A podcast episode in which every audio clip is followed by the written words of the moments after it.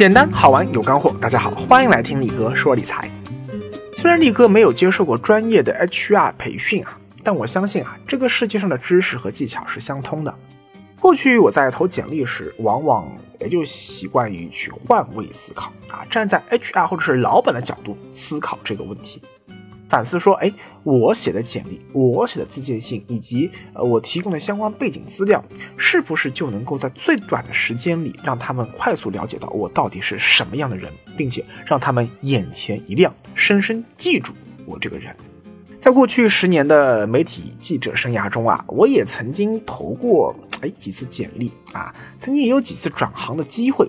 呃，比如说到一些个第三方的理财市场啊，去做一些个新媒体负责人，又或者到一些比较牛的中国五百强企业做领导身边的那个助理等等，反正最后吧，我都放弃了，因为我是一个已经习惯了媒体人这种自由懒散的，睡觉睡到自然醒，啊，数钱数掉，呃，泪流满面的这样一种无拘无束的，呃，这样一种生活状态呢。对我很难去接受说那种啊需要没日没夜加班出差的工作。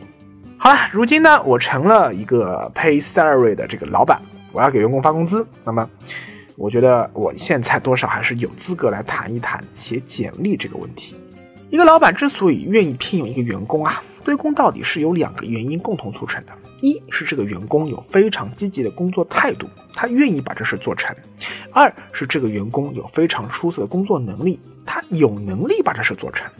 如果两者都具备，那这个老板一定会非常喜欢这个员工啊，升职加薪啊，年底颁个奖什么的，那根本不用你操心。如果工作能力差点，但是工作积极，呃，很拼，老板一般也会对你比较 nice 啊。这个虽然啊觉得你还能力不足嘛，但是只要不是什么公司已经揭不开锅的时候，一般是不太会去随便 fire 这些个上进的员工的。但是相反。如果工作能力很强，但是工作态度很消极，总觉得自己被大材小用了，总觉得说我就我这个能力就这么点薪水，哎呦亏大了我啊！然后开会的时候呢夸夸其谈啊，做事情的时候又眼高手低，那么你放心，久而久之被 fire 是迟早的事。当然了，在大型企业中，往往它还存在一个更加复杂的问题，就是人事帮派斗争啊。这时候呢，你的站队啊也很重要啊。如果站队站错了，这就属于战略决策失误啊。所以战术上，不管你的工作能力多强，态度多好啊，对不起，全部歇菜。在人事斗争中，最后胜利的一方，老板在选择提拔员工的时候，那呃没有办法，往往他一定会优先选择那个。最忠于自己的心腹，你和我一条心啊，听话这个最重要，其次才是说说工作能力、工作态度这些问题，啊，这个有人就有江湖嘛，人一多，江湖就复杂了，所以大公司内耗比较严重啊。不过呢，在你投简历的时候，哎，其实还没有必要操这份心啊，你还没进去嘛。好，回到这个问题的核心，马云说啊，一个员工离职无非两个原因，要不钱没给够，要不心受伤了，要不就是。钱也没亏够，心也受伤了。而老板 fire 员工也就这么两个原因：要不工作能力不行，要不工作态度不行，要不就是两个都不行。但是在老板还没有看到你的时候，他怎么能知道你的工作能力和态度呢？哎，毕竟把你招进来啊，和你谈话、培训你啊，再给你支付间歇期的工资，这都是有成本的呀。如果工作没两个月发现你不适合，再把你给辞了。那这些就会成为公司的沉没成本，这样的亏本买卖你做多了，对公司的来说都是非常大的一个损耗，你说是不是？相比而言呢，通过简历了解你的工作能力，哎，这个很简单。比如说你在简历里就可以清晰的写清楚你过往的工作履历啊，包括学历等等。那有经验的老板一看就能够大致判断出你现在的这样一个工作能力大致在什么水平。但是呢，光看简历，它有一个 bug，就是真实性存疑。就老板其实不太可能一个个电话打到你过去老板或者是上司那里去征求说，哎，你简历里说的每一句话是不是都是真的啊？有没有掺假？因为现实生活中啊，我们其实总是会有意无意的美化拔高我们过往的工作履历啊。明明是一个，呃，连底薪和社保都没有的，靠卖理财产品提成过活的底层啊。也会往自己头上套什么高级理财经理啊，什么销售总监之类的头衔，最搞笑的是啊，我记得我初中毕业那会儿，我们初三班主任啊，他给每个同学的评语都写的非常的 perfect，以至于我到了高一的时候，哎，班主任一看呀，这个评语写的太好了，以为我是个多么牛叉、多么优秀的学生呐，恨不得马上提我做班长。结果呢，接触了一个才知道，呀的，你其实没有简历上写的那么好。这事很有意思啊！这尽管我很感谢我的这个班主任，初三班主任的美言啊，就在他看来啊，他这么做叫做成人之美，不都是自己带过的孩子嘛，都把他们当成自己的娃了啊，都希望将来能有更好的发展前景，所以呢啊，能美化尽量美化。但客观的说啊，这个做法其实并不对，因为你就是应该实事求是的写下我的优缺点。如果说我们社会所有人都把自己描绘的那么的优秀，那这个社会就会成为一个充斥浮夸风气的社会啊。那其实美国也是这样一个情况啊，所有常春藤那些名校，呃，给毕业生的那个留言全都是非常夸张的。最后老板其实也会很麻烦，说怎么才能看出这人到底是 good，还是一个 perfect，还是用 excellent？呃，就是这个词语越用越夸张。这么一来的话，社会的总体协作成本其实是会被提高的。如果简历容易浮夸，那么就必须要有其他一些干货来增强这个应聘者的信用。比如说啊，像你呃去银行贷款啊，你塞给银行一张说呃我是呃某某公司的 CEO 这名片，这不管用，因为造假成本太低了嘛，路边摊都可以打名片。哎，你得有实打实的房产抵押，哎，那人家才信。所以呀，一样的道理，你还得附带一些过往的优秀作品，那才能证明你是真正的牛人。比如说啊，力哥之前呀在招聘我的团队小伙伴的时候啊，就要求说附带一些你过去写过的文章或者是做过的 PPT 这等相关的资料，证明你的工作能力。这些附件不在于数量，而在于质量。非常优秀的，能最代表你这个人的文笔。啊，或者说观点的文章，两篇，啊，我也不用你自己吹，说自己 PPT 做的如何如何了得啊，很简单吧？老板把几十个应聘者做的 PPT 放在一起一起看，大家看啊，哪个人 PPT 做得好，外行都知道谁做得好啊，高下立见啊。所以工作能力这块往往是硬碰硬的，只能靠自己平日的积累。但是工作态度这块差别就大了。因为从一封求职信上的许多细节，老板就能够看出你对于这份工作态度是不是积极端正，你是不是在乎这份工作，还是说啊，你只是一个随手撒网一样的这个随便投的啊，只是想碰一下运气的这样的一种应聘者的心态。力哥就收到过很多应聘邮件啊，这个首先标题上就很糟糕啊，有的呢只写自己名字啊，你连应聘什么岗位都不写。这就会让看这份邮件的人感觉到你可能是在海投啊，投给每一家公司邮件都是这个标题。更有的呀，连自己名字都不写啊，只写了应聘、应聘工作、应聘简历，甚至还有两个人连应聘邮件上什么字都没写，没有标题啊，直接叫无主题。这这你到底是应聘呢，还是招聘啊？你是发工资还是要想赚工资啊？这李哥也是醉了。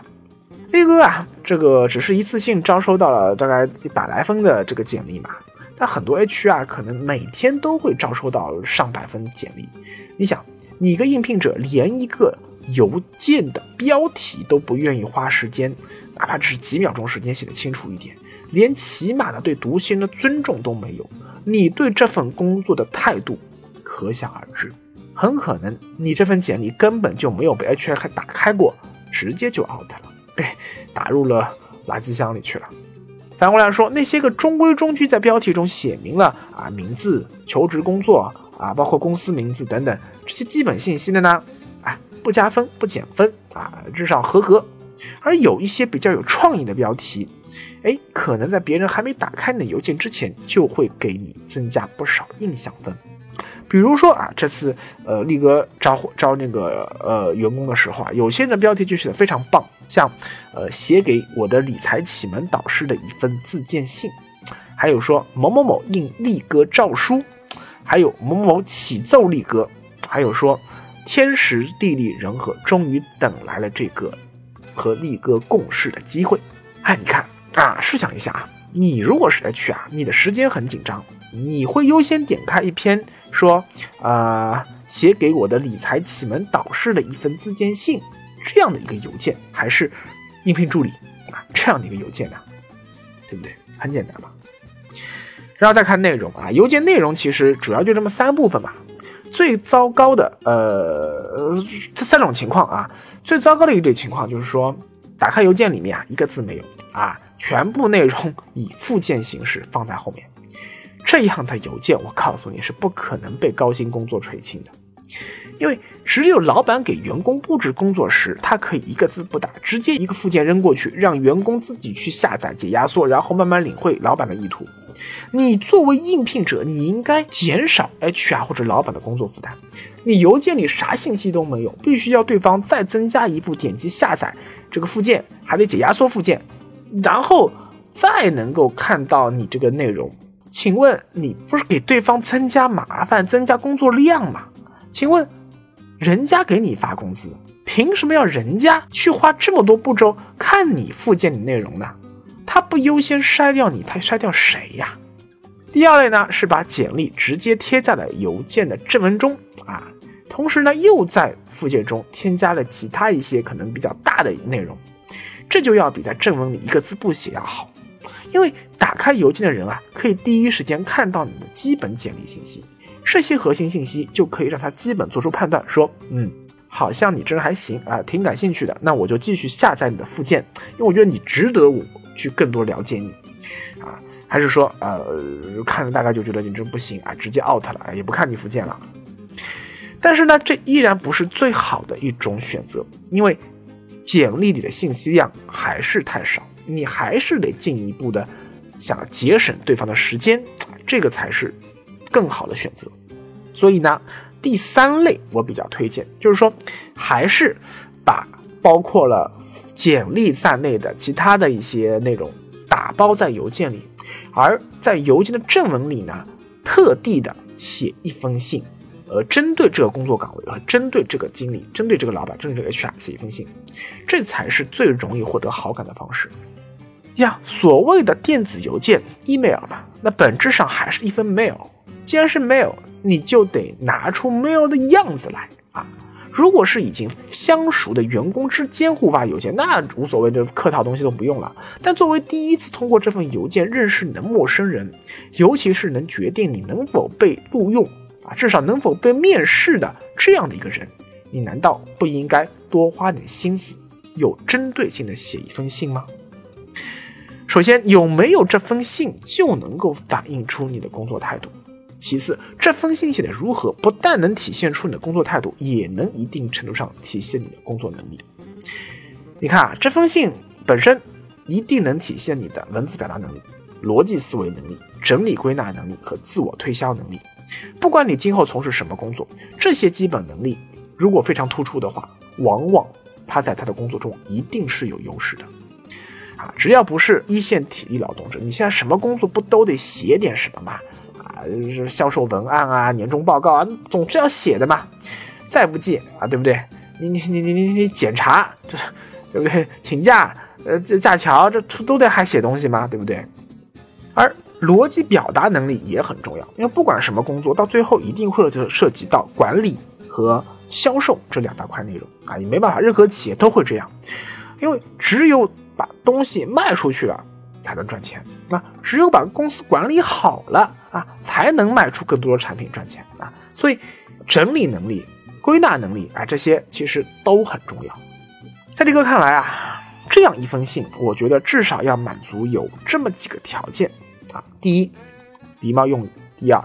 简明扼要；第三，条理清晰；第四，信息完整。礼貌用语啊，上来有抬头啊，比如说尊敬的某某公司领导，您好。或者简单一点啊，你如果知道对方是谁，比如说力哥你好，啊，叫换一行重启。到了信最后啊，也应该有一些礼貌用语，比如说啊，耽误您宝贵的时间了啊，顺祝商齐啊等等。啊，如果能在礼貌之余写得更加真诚有个性化，哎，那就更好了。比如说，啊，不管能否应聘成功，我都一如既往的继续关注支持李哥啊，也祝力哥的理财事业能够越办越红火，帮助更多的理财小白快乐成长。感叹号结尾，你看这样子的话，就会让阅读者感到非常的就用心，你很用心，这个人很真诚。再看简明扼要，一大段的话你要放在那个附件里啊，人家有兴趣自然会去看。如果你在邮件正文里出现大段大段还不分段的话，那阅读者就会很不爽啊。这封信一定要简明扼要，一定要把你最想表达的最重要的信息。用最少、最精炼的语言，最精确的表达出来。还有就是条理清晰。一般来说啊，需要表达的最核心的信息就是力哥之前说那两条：一，你为什么要应聘这个岗位，以及为什么我们要录用你而不是别人。第一个问题的答案表明了你的工作态度，尤其是你对这个岗位的重视程度啊，让对方看到你的真诚。第二个问题的答案表明你的工作能力，尤其是把你和其他竞争者相比最独特的竞争优势一定要写出来。而在写下这些信息的时候啊，一定要条理清晰，富有逻辑性，这样才能让对方一上来就对你产生足够大的兴趣。最后就是你的信息得完整，你得告诉对方你在附件里都放了点啥，你为什么要点开这些附件，这些附件。要看的话，可能会花多少时间啊？呃，大概会他什么东西，都得告诉别人，对不对？另外还有最核心的信息，包括你的姓名、年龄、性别、电话、微信，这些都应该在这份短信里体现出来啊！不要让对方再去你的那个附件里面再去找怎么跟你联系，对不对？力哥一直觉得吧，工作能力啊，还有工作态度都很重要。但如果一定要说两个里面取一个，那我觉得是工作态度更重要。因为我们每个人来到这个世界的时候都是一张白纸啊，没有人啊天生就具有很强的工作能力。工作能力再强，那也不是后天通过不断的学习积累，然后才能够打造出来的吗？但对于一个年轻人来说，你刚刚大学毕业，呃，走出校园，你。你能有什么工作能力呀？你刚开始工作能力肯定是相对比较差的嘛。但是只要你是一个有比较强的学习能力和学习意愿的人，成长起来是很快的。所以啊，在应聘邮件里，如果你没有足够多的工作能力上的干货，那么请多花点心思，让看你邮件的人感受到你积极的工作态度吧。如果你连这个都不愿意做，那么。